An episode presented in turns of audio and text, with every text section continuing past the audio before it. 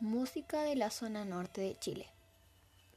En el norte grande de Chile, el folclore está fuertemente influenciado por la música andina y los pueblos quechua, aymara y atacameños, entre otros de los que vivieron el área ocupada por el imperio inca.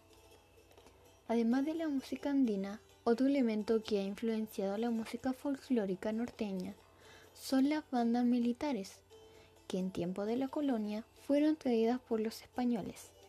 El folclore de esta zona es generalmente instrumental y utiliza instrumentos como la caja, el bombo, la trompeta y la tuba, típico de las bandas militares. También la zampoña, la quena y el charango de la música andina.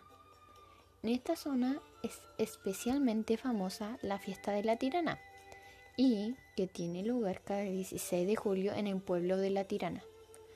Este es un ejemplo de devoción religiosa cristiana mezclado con tradiciones.